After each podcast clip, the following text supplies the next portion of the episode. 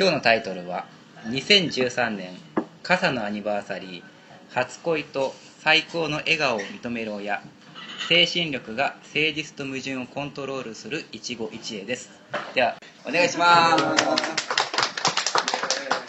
え長すぎる。ほんまに。もうなん何の題名かわからないですよね聞いた人はね、えー今回はですね本当に僕は苦しみました本当にね辛かったんですよね。あの辛かったっていうか何が辛かったって昨日から考え始めたんですけどもっと早くからなんで考えてこなかったんやろうって思ってほんまにきつかったんですよ。なんとかなるってどっかで思ったんですよね。でやっぱこの夜活っていうのはねずっとみんなからお題をいただいてやってますけどね。まあ今日ここに参加してるみんなも一緒にこの謎を解くと。メンバーみんなで謎解きの旅に出ると。そういう気分で聞いていただければなと思います。この運命的に集まったキーワードが示すものは何なのかと。いうことをみんなで、えー謎を解いていきたいと思います。よろしくお願いします。で、まあ、2013年ということでねみちさんがあのお題を出してくれたということなんですけど 2013年ちょうどね上半期が終わりまして、えー下半期スタートしました。で下半期スタートして、まあ、みんなで決意新たに頑張っていきたいなというふうにあの夜活メンバーねみんなで頑張りたいなと思ってるんですけどもさてじゃあ2013年上半期は、まあ、どういう年だったのかとどういう半年だったのかということを振り返ってみましょうと。で振り返るにあたってですね結構調べたんですよネットとかで。2013年上半期重大ニュースとかね全然ないんですねそういうのが。でね見つかったのはね2013年上半期アラサー独女の心に刺さった注目の芸能ニューストップ5っていうのだけが 見つかったんですね。これまた運命的にね、まあ、あのアラサーの独身女性の心に刺さった芸能ニュースっていうすごいピンポイントな、はい、お題なんですけど。それねちょっと振り返ってみるとこから始めてみようと思うんですけども、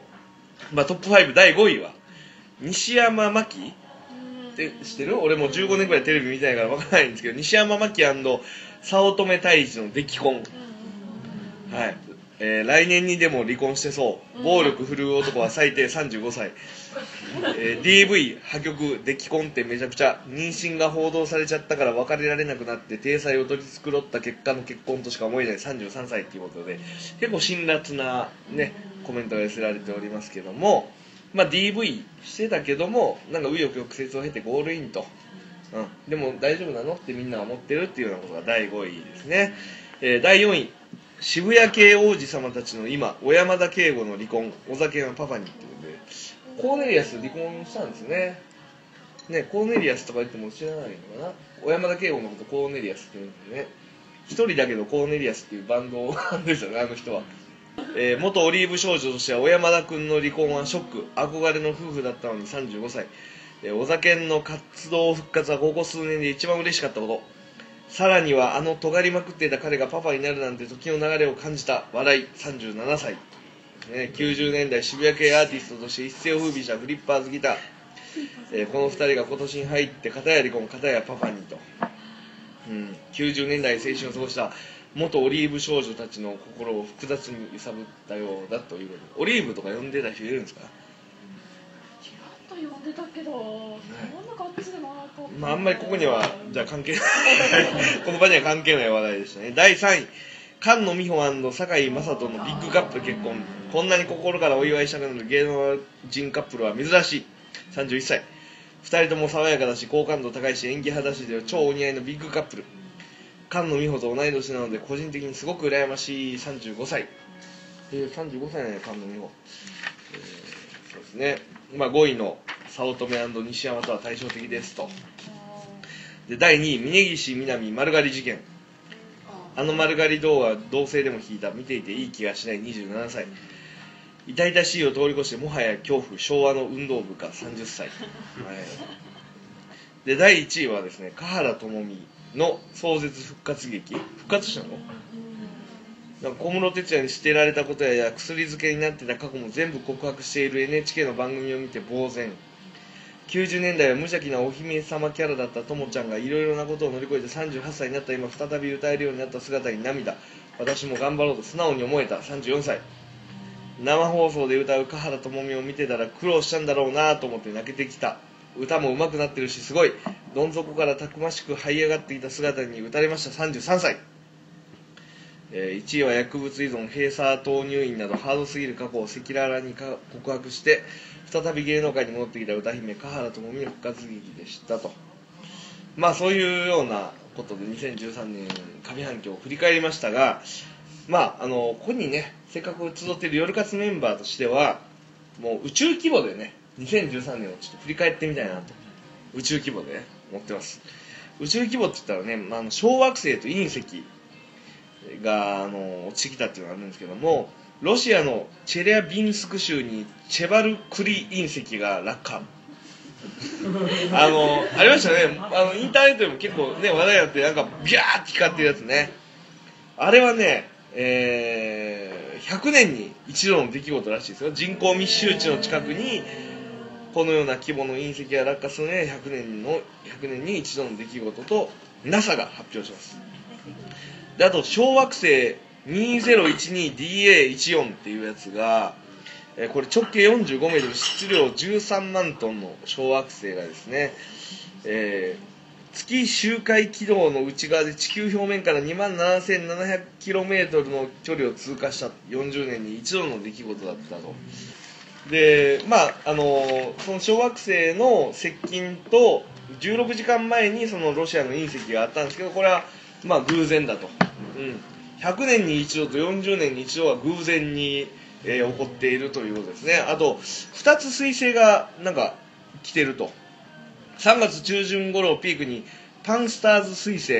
えー11月下旬頃をピークにアイソン彗星という2つの彗星が太陽に接近通過し大彗星になる可能性がある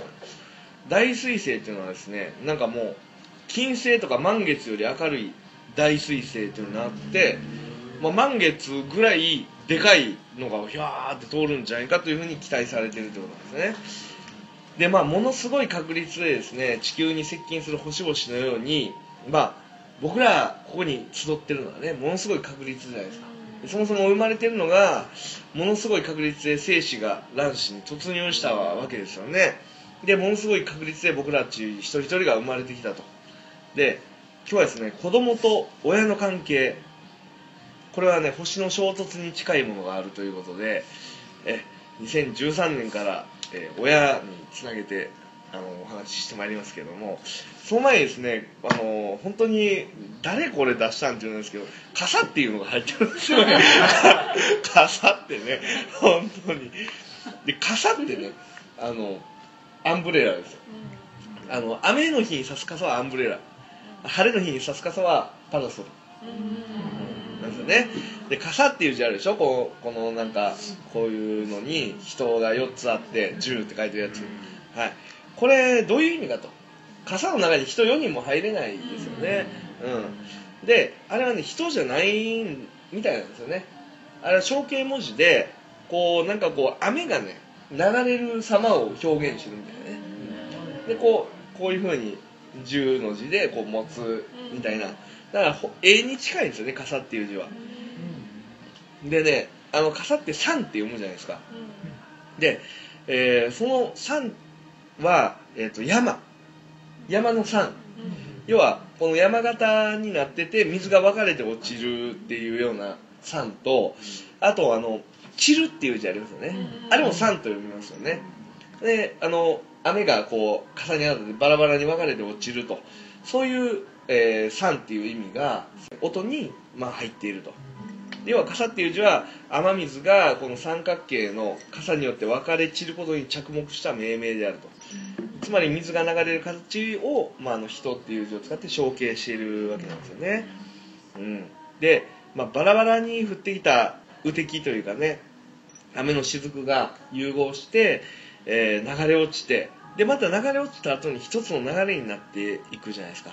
まあ、これは一つの人生にもなぞらえられるんじゃないかと無理やり傘から見出しました。私 はい。見出しました。えで傘のアニバーサリーということでですねまあアニバーサリーという言葉の語源、まあアニバーサリーとユニバーサルって似てるじゃないですか。ちょっと関係してるんですよね。アニバーサリーっていうのはアニューアルっていう、えー年に一度のっていう単語の ANN っていう部分を取ってでユニバーサルっていうのはえ UNI っていうのが頭についてますよね。でユニ。これは一つっていう意味ですね。イタリア語とかでもウーノとか言いますよね、うん、でユニ一つ。でバーサル。バーサリーのバースっていうのは VERSE ですね。これは向き。まだ向きを変えた向きとかあと回るっていうような意味があるんですよね。でその年に一度の、まあ、一つの回る回ってくるっていうのでアニバーサリーっていう。ユニバーサルっていうのはその、えー一つの方向を向いて回ってる世界っていう、まあ、要は普遍的な世界観っていうのを象徴してるような言葉なんですけども、えーそのユニバーサルにあのアニュ annual の ANN がついてアニバーサリーになったと、うん、そういう意味があるんですよね。だからまあこの僕たちの生きてる世界でくるくるくるくる回る中で、まあ、年に1回、まあ、1年というのが一つの周期として僕たちが捉えてるわけなんですけどもその中の1回回ってくるその記念日っていうのがアニバーサリーなんですよね。で KinKiKids にですね「アニバーサリー」っていう歌があったんですよね。アニバーサリーを調べていくと KinKiKids に行き着きましてですねこの歌詞がまたあれ何これつながるじゃないと。もう運命的につながっていくんですけど「えーアニバーサリー」っていう曲僕知らないんで歌詞を棒読みしますとね星の数ほどいる人の中で僕は偶然あの日出会い恋に落ちたよ。愛が苦しみだともし教えられても僕は迷わず君を選んだだろう。星の数ほどいる人の中で出会い星の数ほどの競争を勝ち抜いて生まれてきた。っていう歌詞なんですよ。これまでお話ししたことにもう見事につながるというか、まあ、この歌詞を見て今までの話を作ったんですけど。まあつながったことにしましたけどね。まああのすごい要はすごい確率の中で2013年我々がここに結集しそして我々は一人一人違うルートをたどってきたけど今ここに、えー時間を共有してるわけですよね。そしてここが終わったらまたいないなくなるというかバラバラに散っていくわけです。でまた違う人たちとどっかで集合するわけじゃないですか。で、えーこれがですね結構すごいなっていうふうにまあ2013年傘のアニバーサリー思いました。でこれがこの後どうつながっていくかっていうとですね初恋と最高の笑顔を認める親。これにつながっていくんですよね。で初恋と最高の笑顔を認める親っていうのもかなり辛かったんですけどこれ結構ねつながってそうできついんですよね。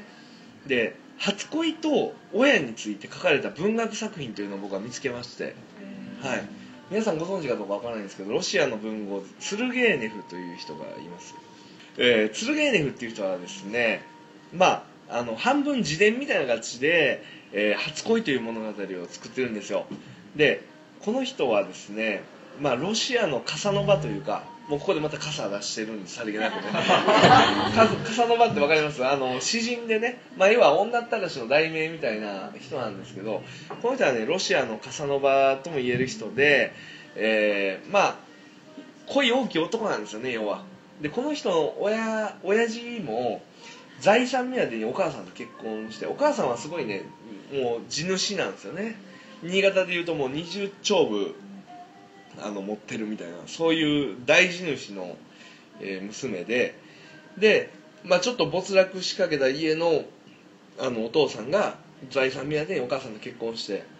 お母さんと結婚したけど結構年上だったんだよお母さんがね。それでまあ親父自身は浮気を繰り返して結構色男だったんですよ、うん、で浮気を繰り返してたと。でそういう家で育ったこのツルゲーネフさん本人もすごい色男なんですよね。まあ顔実際の顔は全然違いますけどあの当時の存在感としてはこう考えてほしいんですけど阿部寛阿部寛ってすごい男前ですよね。背も高い。で阿部寛がむちゃくちゃなんていうんですかねこう文学の才能もあるんですよ、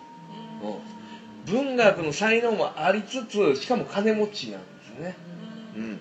でもう人から好かれまくってるんですよ。じあのなんていうか人格者だったかどうかわからないけどもとにかく人に好かれる、えー人物だったと。そういう人だったんですねツルゲーネフっていうのは。そういうツルゲーネフが書いた、えー物語「初恋」というのがありますのでちょっとあらすじをねあの皆さんにご紹介させていただきたいんですけれども、えーまだ若い主人公がコケティッシュなヒロインにもてあそばれるなどの非道徳的な内容を詩的な美しい文章で描いた文学作品であると、うん、でどういう話かっていうとね1833年夏16歳の少年ウラジミールは、えーモスクワ市内ネスクヌーイ湖のほとりの別荘で両親と共に住んでいたと。まあ裕福な家に住んでたんですよね。あのーまあモスクワ市内なんだけども自然が豊かでまあいいとこに住んでたんでしょうね。で両親と共に住んでたんだけどある日隣に年上の女性が引っ越してくるんですよ。ジナイーダという年上の女性が。でその年上の女性はですね、えーむちゃくちゃ美人なんですね。でコケットって書いてあるんですけどコケティッシュっていうのみんな聞いたことあります？コケティッシュってねあのーまあ小悪的というかね。小悪的なんていうのかな。こうすごい魅惑的をはるかに、色っぽくしてさらにちょっと毒が入ってるみたいなそんな感じですね。小悪的っていうのはね。ら今で言うとね牧陽子みたいな感じかな。牧陽子と思ってくださいだからこう V6 の岡田君が住んでるわけです。湖のほとりにね。だから16歳ぐらいの。V6 の岡田君が住んでてある日牧陽子が隣に引っ越してきたんですよ。で牧陽子はですね、まあ、彼女に惚れる人が何人もいるわけです。ね。あの綺麗だし可愛いし、えーおしゃべりはうまいしなんか引きつけられちゃうんですよね。で、まあ、みんな友達もみんな牧陽子のこと好きになるわけですよ。岡田君の友達たちもね。で彼女に惚れる何人もの崇拝者たちを自身の家に集めてはいいようにあしらって楽しむような女性だったと、まあ、だから今日ねここに来てるみんなが全員男やとして僕は牧陽子やとしてみんなもう僕に気遣いまくってるわけです。でそれをなんかいいようにからかって楽しんでるけど誰のことも好きじゃないんですよ牧陽子は。で、えー彼女の家に行って、まあ、あのそういうのを見てもね余計好きになってしまうと。で、えーまあ、初めて牧陽子を見た日眠れずぼんやりと窓から雷を眺める眺めながら、えージナイーダ牧陽子のことを思うと。で自分は恋をしてるんだなっていうふうに、え自覚しているとウラジミールは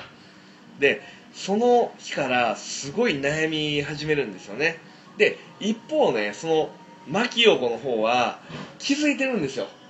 岡田君が好きっていうことに。気づいてるんだけど、えーもうもてあそぶんですよね。あしらってるんですよ適当に。で、えー彼女にとってウラジミールは彼女に群がる多くの男たちの一人に過ぎなかったと。で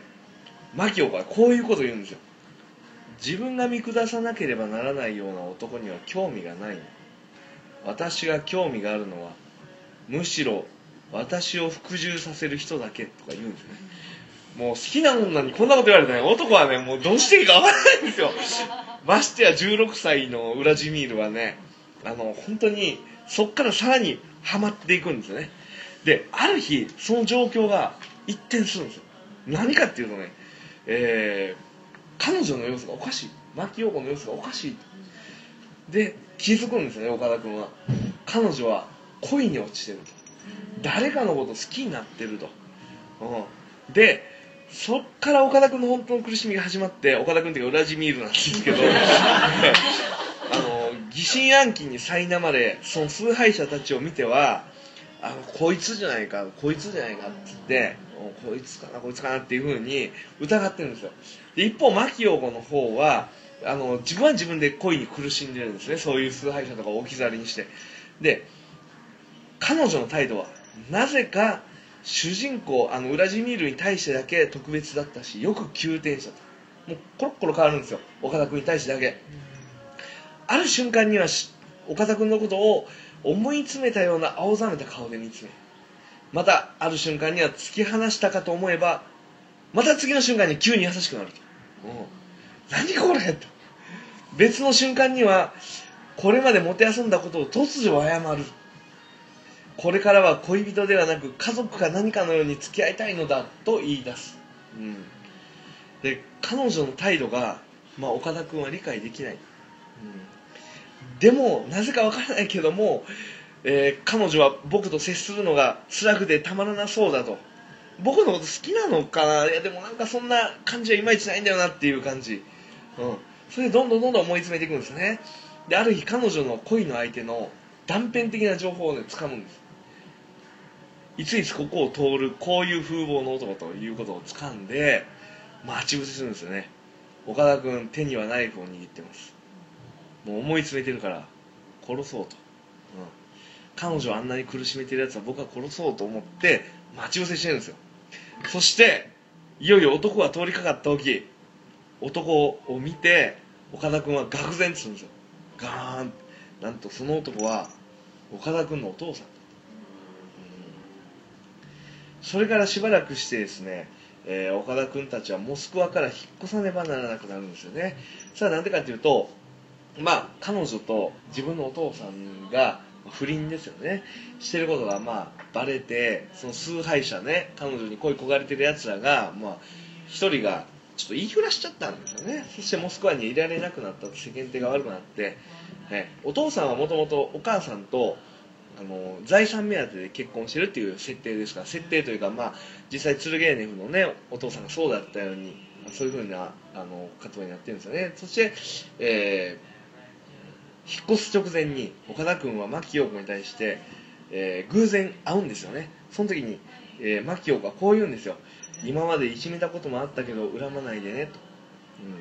うん、すごい好きだった人そしてとうとう思いが叶わなかった人にそういうふうに言われて、えー岡田君は答えてこう言います。いいえジナイーダ・アレクサンドロウーナ。あなたがどんなに私を追いじめなさっても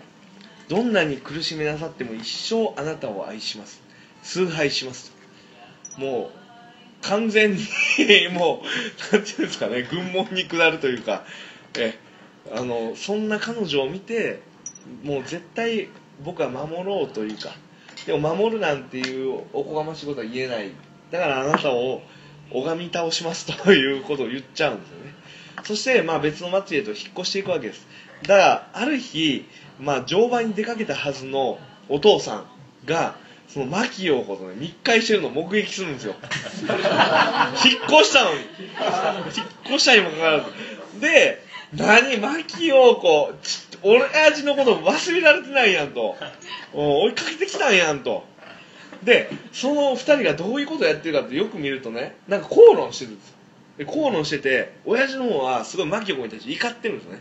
でその乗馬してる無知でその牧陽子もう売ってると、うん、そしてその撃たれた牧陽子はどうしたかっていうと崇拝者がもしそんなことしたらもうブチギレですよね。もうボロッカス言うんですけどそんな牧陽子が何も言わずに立ち去っていく、う。ん、それを見てあこれが恋なんだと、うん、愛欲というものはこういうもんなのかと、うん、無知で撃たれたら通常だったら怒り出すだろうにそれが恋をしてる相手にはやられても平気なんだと、うん。なのに自分はそんなあの人を崇拝するっていう風に言っちゃったりなんかしてもう身の程知らずだったとバカだったなっていうことを、えー思い、まあ、打ちひしがれるんですね。それからしばらくしてお父さんが亡くなります、うん、親父が亡くなって亡くなる寸前にこういうことを言い残すんですね。女の愛を恐れよ。この幸福をこの毒を恐れよ。っていうことを言って亡くなると。で、えー亡くなる寸前に、えー財産目当てで結婚した奥さんお母さんに対して泣きながら懇願して牧陽子にねちょっとのお金を送るということをしてたんですよね。そしてまあ数年後その岡田君は崇拝者であった友達の一人と偶然再会するんですよ。で牧陽子の近況を知ると「ジナイダ最近どうしてんの?」彼女はすでに誰かと結婚して近くに来てると。自分の近くに。えー、あれから何年か経ってでも向こうも結婚してるしまあ何年も経ってることやし久しぶりに彼女に会いに行きたいなっていうふうに思ったんだけどまあ実際ちょっと忙しい仕事が。でもそれを言い訳についつい先延ばしにしてしまうんですよね、うん、明日にしよう明日にしようっつってどんどん先延ばしにしてる間に会いに行ったある日。そしたら行った先で牧陽子さん数日前にお亡くなりになりました。っていうことを告げられるんですよ、うん、刺すような痛みが岡田君を襲う。もう少し早く来れば会えたはずなのに永遠に会えなくなってしまったと。ああ青春よ青春よ。お前の魅力は全てを成し得るところにあるのではなく全てを成し得ると思わせるところにあるのだと、うん、実際それが実現できるかどうかよりも実現できるっしょって思わせるところにその青春の魅力っていうのはあるんだろうかと、うん、ただその青春の日々っていうのに自分は何を望んで何を期待しただろうか。そして期待したものの何が結局得られたんだろうかと。その時、えー、これは回想録なんですよね。回想録で40代後半とかに差し掛かった岡田君が回想をしている。そして今現在自分人生の斜陽、まあ、要は日が傾いてきた時期に差し掛かった今あの日々の記憶以上のものが何かあっただろうか、青春というのはすごい何かがなせるわけではなく何かなせるっていう幻想を見せるだけの時代だったけどあの時代の思い出以外に自分に何か残ってるかなっていうことを最後思い出すっていうような、えー、話それが初恋なんですよ。要は父という壁まだ初恋の女性という壁を2つも越えられなかったんですよね。あのウラジーミルは、うん、そういう初恋と親の物語。じゃあこれをどういうふうに読み解いていくかっていうことをこれからさらに、えー、深く掘っていきたいなというふうに思うんですけども、まあ、精神力は誠実と矛盾をコントロールする一期一会っていうねカオスな あのあれが残ってますんで精神力、まあ、精神といえばねフロイト。フロイト知ってますか？皆さん。精神学者というか。まああの今の心理学のほぼ基礎を築いた人ですよね。そのフロイトにですねまああのの弦をちょっと弾いていくんですけどまあ僕は初恋っていうものに対して、まあ、単なる初恋というよりも、まあ、人生の節目であると一つね。初恋って1回しかないじゃないですか。初夢みたいなもんね。初夢は年に1回だけど初恋は一生に1回ですよね。でその人生の節目、まあ、大人へのステップというものを、えー、ちょっと意識してみました。で大人になるには、まあ、親との葛藤があるんじゃないかと、うん、あの新潟県に僕来てから結構親と葛藤がある人とよく出会うようになったんですね。大阪の頃はあんまりそんな人いなかったのか、まあ、そういうことを意識する年じゃなかったのかもしれないけど新潟に来てから急に親との確執とかなんていうのかな葛藤というかそういうことを言う人と急に出会うようになったんですよ。で実際僕も親との葛藤とかねそれまで意識したことなかったんですけどそういう人たちに出会うにつけね結構意識するようにはなっていったんですよね。でまあそのさっきね初恋の思い出誰かがあの話してほしいっていうおっしゃら渡辺さんですかね。おっしゃられてたんですけどそのねまあ、僕は正直言ってね初恋ってのはいつか覚えてないんですよ。初恋より先にね性的衝動があったという記憶があるんですよね。まあフロイト風に言えばリビドーですよね。僕の性的衝動っていうのはお尻が見たいっていうのをねなんか知らんけどねちっちゃい頃から思ったんですよ。ちっちゃい頃本当にね 2, 2歳2歳の時記憶あったかどうかわかんないけど3歳ぐらいからなんかねお尻が見たいと。その時はね男でも女でもよかったんですというかお尻というものに対してなんかすごい執着があったんですよ。なんだかわかんないんですけど。で男でも女でもよかったんだけどだんだん女のしか嫌になってきて。ね。でだんだんだんねお尻が一番いいやんと。で大人の人はほらテレビとか見てたらねおっぱいとかにこだわってたりとかまた足とかにこだわってたりとかしますよね。そういうの全然わかんないんですけどお尻以外何も意味ないじゃないですかってちっちゃい頃思ったんですよ。それがだんだんね興味がおっぱいに移っていてでもっといくと足に移っていってでもっといくとなんか鎖骨とかね髪の毛とか唇とかどんどんマニアックなところに 移っていったんですよね。でそういうステップと言えるか、まあ、興味の変遷っていうのは何だったのかなって思ってはいたんですけど特に、まあ、あの自分で追求してはなかったんですよ。で今回ねそれのヒットになるようなね、あの文献をちょっと発見しました。フロイトを調べていく中であの精神力という部分でね。で小児性欲ということは皆さん分からないです。小児って小児科の小児です。ちっちゃい子供。で性欲はあの、まあ、性欲リビド性的衝動というかね、えー小児性欲というものはが存在するということをフロイトが仮説で打ち立ててるわけなんですよね。でちっちゃい子供でも性欲はあるよと、うん、でその性欲っていうのは、まあ、僕たちあの成人した大人が持ってる性欲とはちょっと違ってもうちょっとぼんやりしたもんだと、うん、まああの例えばあらゆる、身体器官手であったり足であったり目であったり口であったりというところから発せられるエネルギーのようなものを想定していると。部分欲動というんですかね。僕の娘なんかよくあの抱きついてきたりとか抱っこしてって言ったりとかしますけどやっぱそういうとこも含めて性欲というふうに捉えているんですよね。うん。あの僕の娘がね結構あのなんかお風呂上がった後こう股を自分でこうやって開いて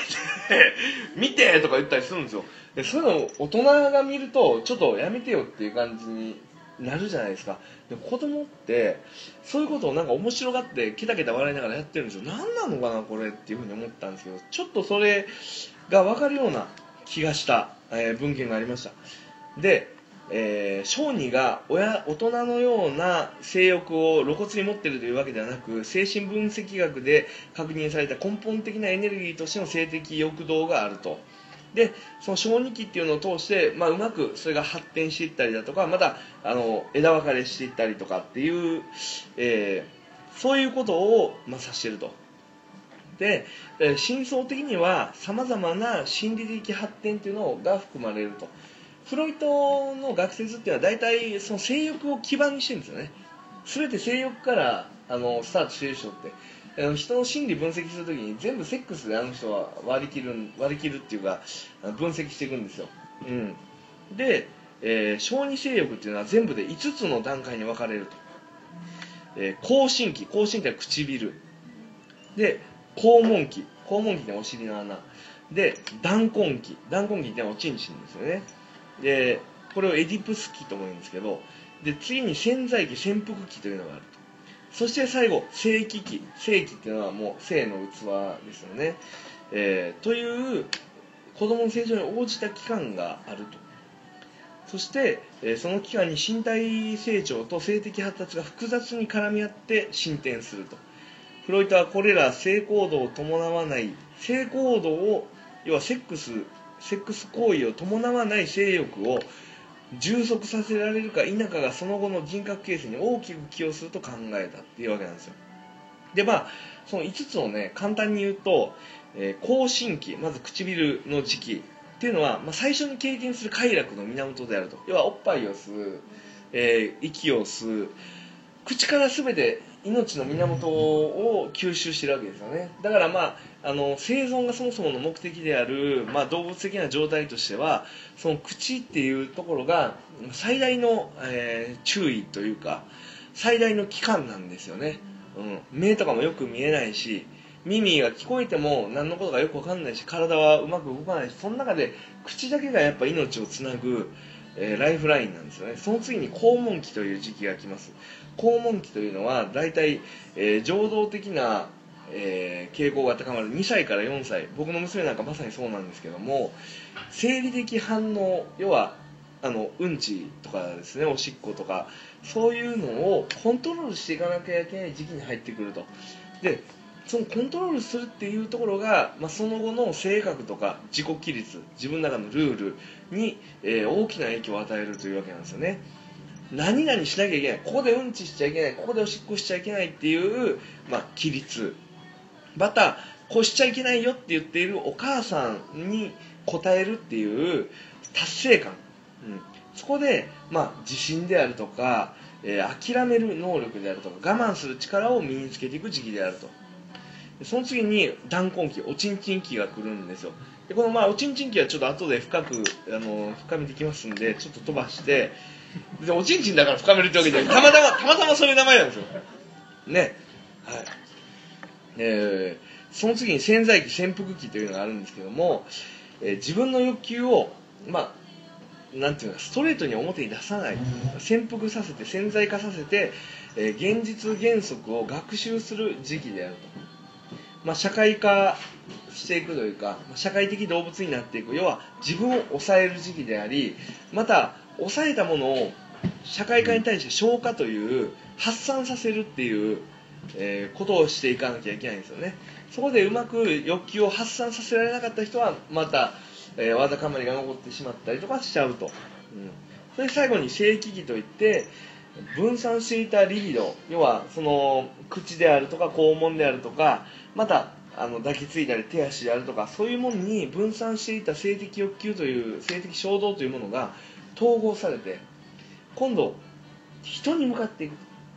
自分のこの体を満足させたいじゃなくて今度人に対してということを意識し始めてるのがその性器期っていう部分なんですよ、うん、そしてまああの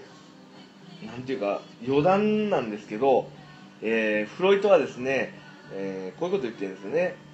えーこれらの性欲がある期間に固着わだかまることによってヒステリーとかノイローゼが発症すると仮定したと、うん。でまた年少期からオナニーをする女性はしない女性に比べノイローゼやヒステリーの発症率が低いことを突き止めたと。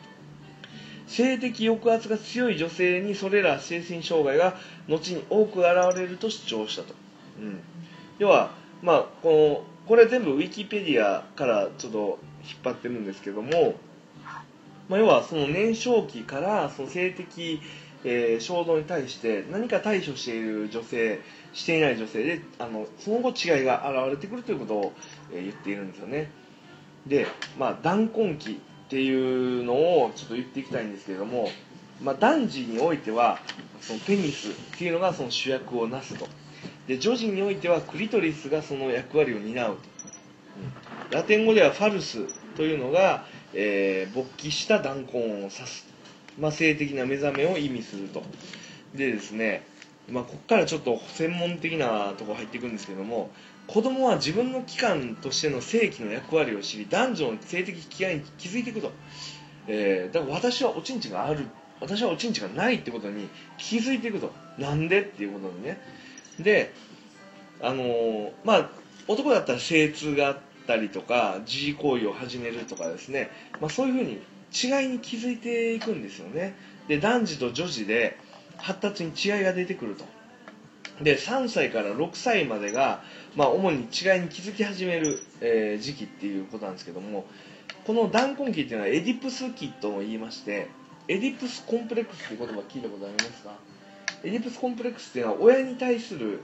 劣等感なんですよね。親に対する劣等感って言ったらファザコンとかマザコンとかって頭によぎると思うんですけどそのファザコンとかマザコンよりもはるかに原始的なコンプレックスっていうのがあると。はい。大丈夫？みんなついてきてる？眉間にシワが寄ってきてでまあそのエディプスっていうのはねオイディプスっていう、えーなんか人の物語があってそのオイディプスっていうのは親父を殺して、えお母さんと結婚したっていうそういう簡単に言うとねそういう物語があるんですよ。そのオイディプスからエディプスっていうのが来てるんですけども、えーその断根期っていうのはエディプス期とも呼ばれていると。で、えーどういうふうにあのそれが重なっているのかというとねまず外性器を持つ男児外に出ている性器で内性器内側に引っ込んでいる性器を持つ女児とでは、えーこの時期が、まあ、後天的な性格を与える影響にちょっと違いが出てきますよと、うん、で女の子は断根あのペニスがないことに対する違和感を覚えていると。皆さん覚えているかどうか分かんないですけど違和感があるらしいんですよ。なんで私にはないの？というふうに思っているらしいんですよね。で、えーまた男児はその自分のペニスが勃起したり、えーしぼんだりするっていうことで、まあ、あの人はないのに自分にはこんななんかついてると、うん、いうことをだんだんだんだん自覚してくるんですよね。僕やっぱ小学生の頃なんかそういうことを自覚したことなんとなく覚えてますね、うん、朝なんか立ってるなとかね、うん、なんか知らんけどこういう時なんか大きくなってるなとかね。そういうことを覚えてますね。なんとなく小学生の時に。なんでなのかは全く分からなかったですけどねその当時ね。で、えーそうした自覚から、まあ、性的好奇心に目覚めていってお医者さんごっこをしたりとか、えーしていくと。で女性にはもうその精通というようなねなんかビビューってこう精子が出てくるみたいなねダイナミックな、えー性機能の発現というのが、まあ、所長までは、えーないで、えーまたその自分の性器が勃起するという自覚が、えー女の子より男の方がま自覚しやすいと、えいうため、あの女の子に限っては性的な快楽に目覚めたらこの断根期へ移行していくと。だから男よりちょっとその性的な意識っていうのは遅いかもしれないっていうような話なんですよね。そして、えーこういうことがあるんですよね。男はねお母さんにすごく惹かれると、うん、さっきその結婚、えー願望だっけ？の話をしたのはそこら辺のことなんですけどもお母さんに対してすごく惹かれてきてそしてそのお母さんをお母さんと結婚しているお父さんっていうのを、ね、敵対視するようになってくるんですよ、うん、男はまず。おお母さんをお父さんから奪い取ると、うん、新世紀エヴァンゲリオンとかまさにそういう話ですよね。あのみみんな知らないかな？まあ新世紀エヴァンゲリオンっていうのはお父さんがいてお母さんがいてで綾波レイっていう女の子がいて碇シンジって男の子がいるんですよね。碇シンジのお父さんお母さんがいて綾波レイはねその碇シンジのお母さんのクローンなんですよ、うん、で綾波レイは最初お父さんの言うことばっかり聞いてるんですよ。でもだんだんその碇シンジっていうお父さん息子と親しくなっていってでだんだんシンジ君に対して心を開いていくようになると、うん、まあそういうねロボットの戦いとかそういうとこ抜いたら、まあ、そういうような話なんですよね。要は父から母を寝取るというようなまあ極端に言ってしまえばねそういう話だと思うんですよ、うん、でそれが、えーマザーコンプレックスであると。そしてその母親を獲得したいっていう思いを抱いている時にですね、えー男は同時に僕は全然覚えてないんだけど父親からペニスを虚勢するぞとチンチン切り取るぞというような脅迫を受ける。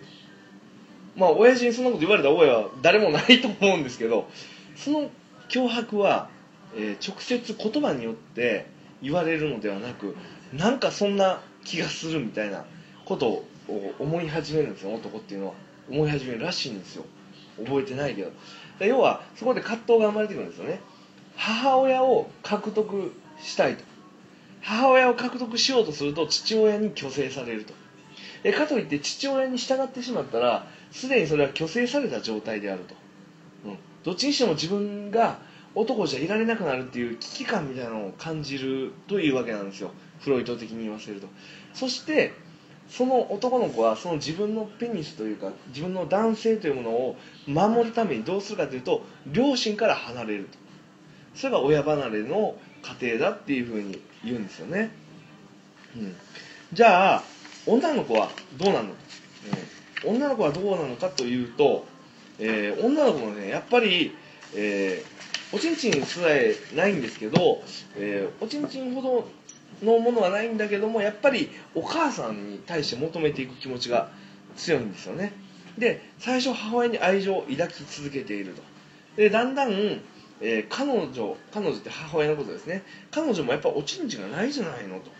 うん、で私もないじゃないのと。女の子はちっちゃい頃は大きくなったら私にもおちんちんが生えてくるって思ってるらしいんですよ。皆さんが思ってるかどうかはわからないですけどあの思ってるらしいんですよね。ででもお母さんにないってことは私にもずっとないんじゃないっていうことに気づき始めてきて大人になったら生えてくるっていうのはないんだと。そしてお母さんに対してだんだんですね。最初はお母さんお母さんって言ってたんだけどどうして私のおちんちん立派にして産んでくれなかったのという怒りを向けるようになると、うん、その怒りに対して3つの対処法を女の子は持ってるらしいんです。1つ目は自分にはペニスがないチンチンがないっていうことを強く自覚して完全に私にはそれがないんだと。そういうものを持ってない人間なんだっていうふうに、えー受け入れると。このこういうふうに、その怒りを対処した女の子は劣等感を持つ女性になると、うん、で2番目。2番目はそれでもいつか生えてくるよと。まああの実際信じてるかどうか別としてね。なんなんていうか男に負けたくないみたいなね、うん、いつか生えてくるのは負けねえよみたいな風に、えー思っちゃってまあなんていうんですかね。男性的な性格を身につけていくと、うん、男より男らしくなっちゃったりとかしていくと。別にお鍋とかっていうことじゃないと思うんですけど負けないみたいな感じになっていくんですね。で3番目。これはあのペニスというものは、まあ、当然得られないんだけれどもそれを子供に置き換えると、うん、子供を産むことによって大体的な、えーペニスを手に入れるという道を選ぶと。でこの道に進むと、えーそれまでおちんちんだと思って扱っていたそのクリトリスという部分から膣へと意識がリビドーが移動するんだと、うん、子宮の方へと。で男性とセックスすることが目的となることによって子供を得るという活動へと進むようになると。で子供を得ることがまさにおちんちんを手に入れることに等しくなるんですよね。そしてこれを機に本格的に母親から父親へと愛情対象を変えていくと、まあ、その気をあの境にですね。で母親のことは憎んだままなんかわだかまりが残ったまま、えー父親は新たな愛の対象になると。その時にあのファザコンよりももうちょっと原始的なエディプスコンプレックスっていうのが発生するようになると。でまあ男児は、えー虚勢コンプレックスですよね。まあチンチン切られるんじゃないかっていうコンプレックスを母親から手に入れることを諦めると、まあ、父親によって阻止される。そして、えー女の子は虚勢コンプレックス、まあ、最初から虚勢されている状態であるというようなことがきっかけになって、えー母親から父親をだんだん好きになってくるというように、えー言われています、うん、でね、えーまあ、超自我というものがあるらしいんですよ。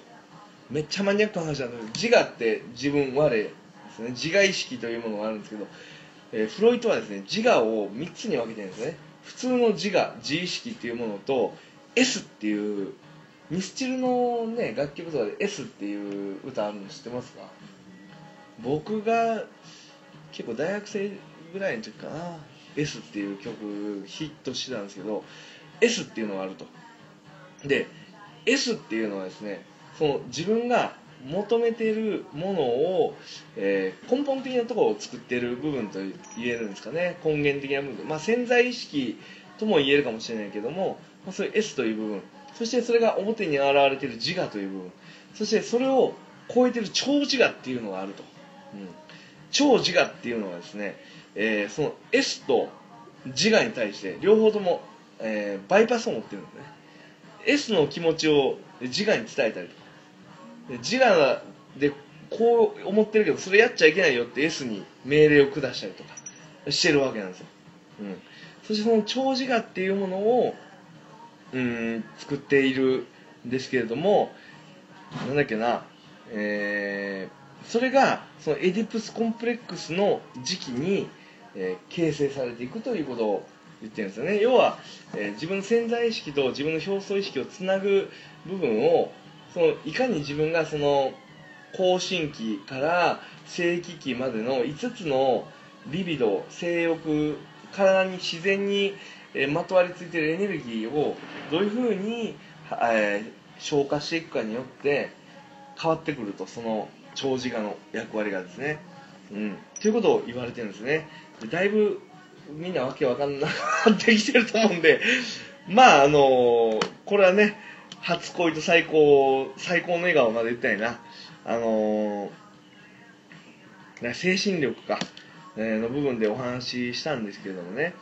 えっと傘まだ傘に戻るんですけど傘にはねもう一つ僕解釈を見つけたんですよ。で傘っていう言葉が日本語のあのアンブレラ以外にもねあるんですよね。それは CASA カーサこれは家。まあカサブランカっていうのとかそれ白いブランカは白ですからブランクね。白白い家っていうのは傘なんですけどもカーサっていうのは家庭っていう意味あの解釈もあるんですよね。それでどうやらあのここら辺に来て僕は気づいていたんですけど今回はま家族に根ざしたテーマであるらしいなというふうにま思っていて僕自身ね今すごくその家族っていうことをま考える時期に来てるからなのか、えー今日ここに集まっている方もね考えているかどうかわからないですけども、まあ、家族っていうところに根ざしているなというふうに思うんですよね。でまあ親として認める。認める親っていうことなんでね今回。認めるっていう言葉の語源を、えー、遡って調べてくると認めるっていうのは目に留める、うん、見て止めるってことですね、えー存在を知覚する気づくという意味。でまた見てまた確かにそうだと判断するっていう意味、えー正しいとしてまた構わないとして受け入れるという意味。能力があると判断するという意味、えー気をつけて見るという意味があると。で認めると書いてしたためるとも読みますよね。うん。いろいろ調べてるんですよこのむちゃくちゃな題を紹介するために。したためるっていうのはねどうしてしたためるって書くってことでしょ？それしたどうしてそれ認めるなのってあの思ってね調べてみると昔は、まあ、お殿様とか偉い人っていうのは自分で自分自身で手紙とか書かなかったんですって。大体口述筆記で、えー有筆っていうような役割の人たちがいてそういう人たちが書いていたと。で、えーそういう人たちっていうのは最後その手紙を書かれたのを読んで OK っていうことで顔サインっていうのを鼻の押すって書いて顔っていうんですけどサインをしてそれをあのしたためると。要は書かれたものを認めるというふうに、えー言っていたんですよね、うん、であのーまあ認めるという字のさらに奥の方行こうと。意味よりもどうしてそういう字の形になったの言うに、えー忍ぶでしょ？どうしてそういう字なの？っていうと、まあ、やっぱしたためると書かれたものに対して何も言わずに、えーそこ言いたいことがあってもそれを忍んで OK って言うっていうことかもしれないし、えーまあ認めるという字のその次元っていうんですけどは調べても分かんなかったんですよ。そこで僕は「ごんべん」と「忍ぶ」っていう字に分けて次元を調べてきました。で「えーう」という字はですねまあ「辛い」という字。うん。あのねラホックはあの料理辛いですけどそして「口」という字に分けられるんですよね。で「辛い」っていうのはね刃物とか針っていう意味があるんですよ、うん、で口っていうのはそこを切り開いてはっきり言うと。あの口は仁義を表して神の器を表していて誓いをもう言ったことの誓いを破ったら針で罰を受けると。神に誓うこと。それが言うっていう言葉の、まあ、語源であると。まあ言ったらねこの僕ら歯生えてるじゃないですか。これも刃物というふうに考えれますよね。そうするとこの刃っていうのはこの歯の歯というふうにつながってくるのかなっていうふうにも思いますけどもそして、えー忍という字ですねこれ忍耐の忍。これは、えー忍耐の忍の刃の部分っていうのは弾力があって強い刃っていう意味。そしてそれにプラス心でしなやかで強い心っていうことを言ってるんですよ。まあ耐える耐え忍ぶには辛抱するっていうことが必要であると。まあはっきりとした意思表示のもとしなやかで強い心を持って耐え忍ぶというのが認めるということなのかなっていうふうに思った時にやっぱ自分自身が、まあ、親としてこれは必要なもんじゃないかなっていうことをすごく、感じたんですよね。で最高の笑顔。もう言ってて笑っちゃいますけど。最高の笑顔ね、ええもう最高の笑顔っていうのはえーとアルカイックスマイルっていうのがあるんですよ。これはまあ最高かどうかなんですけどアルカイックスマイルって聞いたことある人います？古代ギリシャのアルカイック期というものがあるんですよ。あのそれはね、えー、と紀元前700年から500年頃をアルカイック期というんですけどもその頃に作られた石像とかってありますよね、まあ、ダビデ像とかそうかどうかわかんないんですけどああいう仏像者や石像ってみんな口元だけって本当気づくか気づかないかぐらいふんって微笑んでるんですね。仏像とか思い出します観音様とかねなんかこうちょっと穏やかに微笑んでるっていうようなあれがアルカイックスマイルなんです。まあこれは最高の笑顔ですね、うん、最高の笑顔でありかつ一番原始的な笑顔であると、うん、で、えーまあこれらの人物は人体表現もエジプトの像の影響を受けたと見られる動きの乏しい様式で顔の表情は感情表現を極力抑えている中で口元だけが微笑みの形を伴っていることに特徴があると。以上のことから無表情にもかかわらず口元に笑みをたたえたような表情のことをアルカイックスマイルと呼ぶわけなんですよね、うん、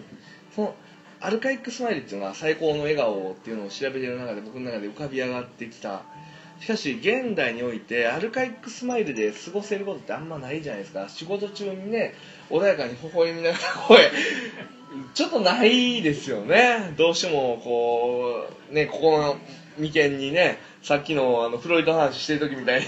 眉間にしわ寄っていたりとかしちゃいますよね。うん。その時にもう現代における最高の笑顔とは何かというふうに考えた時にね僕はねブルース・ウィリスじゃないかなと思うね。あのダイ・ハードの中でブルース・ウィリスって絶対ピンチに陥るじゃないですか。まあそういう物語ですからね。絶対ピンチに陥るんだけどその時ブルース・ウィリスはグーってなりながら口元だけ似合ってちょっと笑うんですよ。あのこれちょっとね写真貼ってあるけどこれちょっとね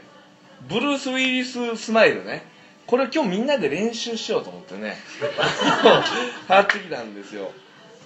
あのこのねこのこここの真ん中のやつとか「おいおい勘弁してくれよ」みたいな。な中でちょっと口元がにやけてるの分かります？笑うというほどじゃないですよにやけるっていうかね「おいおいおいおい」っていうね。これこれやな。仕事中にあるでしょ「おいおいおいおい」とか。家庭内でもあるんですよ。っていう時がその時にこうニヤッとねあの笑うとこれをちょっとみんなで今日は練習したいと思ってますんで隣のあ隣の人かちょそこ3人ね。あの正面の人と一緒にちょっと交互にブルース・ウィリス笑いをしてください。まずあのそっち側のエビちゃんサイドの人もう前の人を見てくださいね。まずまず自分が一番ピンチな時の顔して一番ピンチな時の顔。もう一番最悪な時を思い出して仕事中に。まあお客さんからクレーム入ってクレームが入っているその電話を受け取っている最中やのに上司がすぐに来いとか言ってめっちゃすごい剣幕で言ってるの。でもすぐに行きたいけどこの電話も切れないしとか。でなんか知らんけど同僚がわけのわからん書類をどさって置いていってるみたいな。その瞬間。そうそれからそのその顔の時にそうちょっと笑う。その顔のまま笑う。そのシチュエーションのまま笑う。もう一回やってもう一回やって。まずまずお客さんお客さんがねもうどうなってんのって電話来てるどうなってんのって電話来てる謝って謝って申し訳ございませんと、うん、で上司が「おすぐ来いお前!」っつって言ってるわけ。でなってるうっせえなってなってるうっせえなってなってる時に同僚がどっさどっさ置いていくわけ。書類をわけのわからん書類を。なんか付箋だけのメッセージ貼ってね。これお願いしますとかいついつまでにお願いしますとか。その瞬間にちょっとちょっとだけ口元。をいやそれそれそれそれですよ。それがこのブルース・ウィリスマイルですね。難しい。難しいよね。でもまあ実際大事なことはまあみんなねあの今練習してなかったけどあの実際のその場ねダイハードなんかやるともうすごい最悪なピンチでしょ？絶対絶命の時ににやけてる？ちょっとにやけることによってまあ一緒にいる人が安心したりとかこう映画見てる人間があれ？なんかやんのかなって期待したりとかえどうなんの？どうなんの？って不安に思いながらもなんかワクワクしたりとか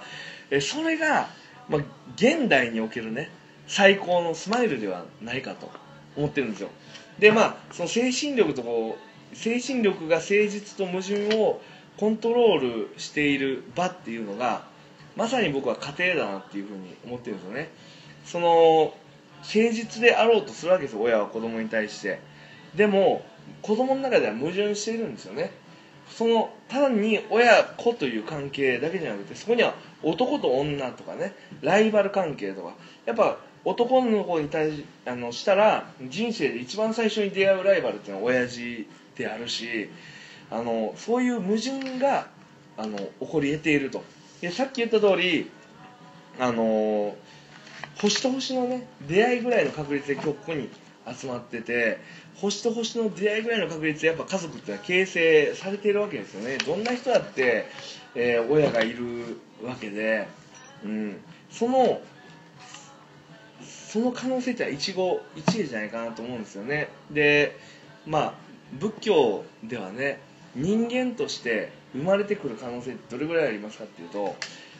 サハラ砂漠ありますよね。サハラ砂漠みんな見たことないと思うけど僕も見たことないけどサハラ砂漠に砂があるじゃないですか。何粒あるか分かんないけども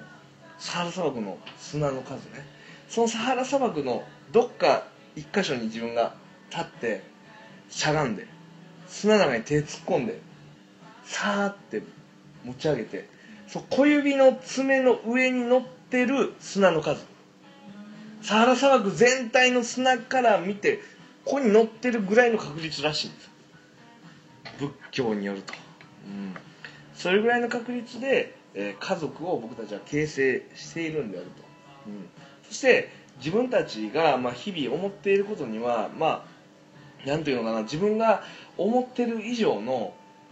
理由っていうのがあるんですよ。普段僕たちは頭で理由付けしますよね。あいつが腹立つとかこいつはいい人とか、うん、こいつは可愛いけどこいつはムカつくとかね。あいつが言ったら何でもムカつく。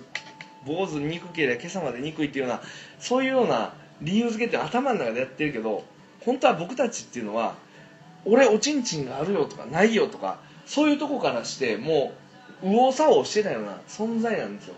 そっから全て枝分かれしてきた中での感情なんで目先の理屈っていうのをつけてもしょうがないわけなんですよね。うん。そこで、まあ、精神力で誠実と矛盾をコントロールしましょうと。そのコントロールする方法っていうのがブルース・ウィリスマイルであると、うん、もう一回みんなで練習したいけどみんなみんなじゃあちょっと前向かい側の人とかいうのは黙あの忘れて目つぶって全員目つぶって。全員目つぶって自分の人生最悪の瞬間を思い出してほしいよね、うん、自分はこんなに親切でやったのに、えーなんか裏目に出て恨まれてるとかね。もう誤解に誤解が重なってもうなんでここまでみんなのため思ったのになんなんていうのそんなこと言われなあかんの私がとかそういうようなことを思い出してください。そしてその時の気持ちっていうのをちょっと心の中にその表情とかいうのはあんまり考えずに心の中にその時の、えー気持ちをリアルにちょっと思い出してほしいなと思うんですよね、うん、本当に腹が立って腹が立って仕方ないと。腹が立つのになんでこんな悲しいんだろうと。こんなことで悲しくなってる自分に対して悔しいと、うん、その気持ちの中口元だけを上げてください。にやりと。もう思いっきり笑わなくていいんですよ。気持ち笑う。くっ。とそれが誠実と矛盾をコントロールする精神力であるというふうに、えー結論付けて今日は終わりたいと思います。皆さんどうもありがとうございました。